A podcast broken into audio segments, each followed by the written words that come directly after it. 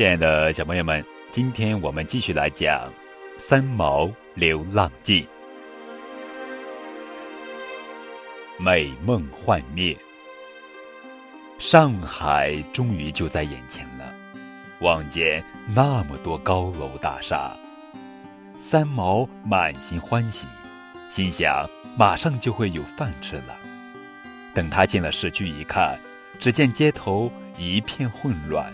墙上贴满了标语，人们在游行示威，警察骑在马上耀武扬威，哪里有饭吃？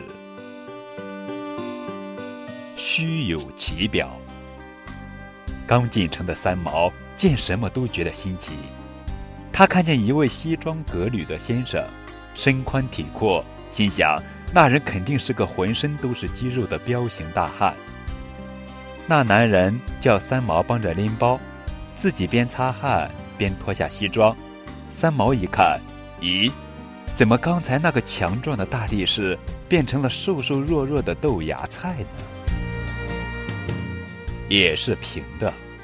三毛看见一个女人更加奇怪，她穿的鞋子后跟怎么凸起那么高？难道她的脚后跟也是凸起的？三毛正纳闷呢。突然，那个女人踩到她儿子随手扔在地上的香蕉皮，滑了一跤，两只高跟鞋也踢飞了。三毛连忙上前看个究竟，原来他的脚底也是平的。弹簧门外，三毛整天东荡西逛，还没有吃上一口饭呢。他看着饭店的玻璃橱窗里挂着的烤鸭，馋得口水直流。三毛趴在人家店门上，朝里边张望。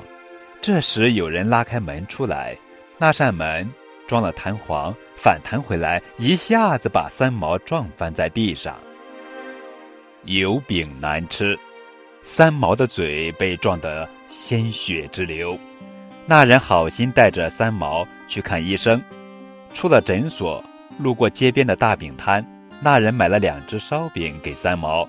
可是三毛的嘴巴被封得严严实实，油饼也不能吃。舒服的床，三毛想找个栖身之所过夜。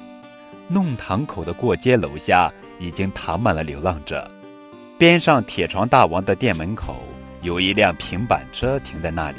三毛想，这倒是一张舒服的床啊！他跳进去，很快进入了梦乡。谁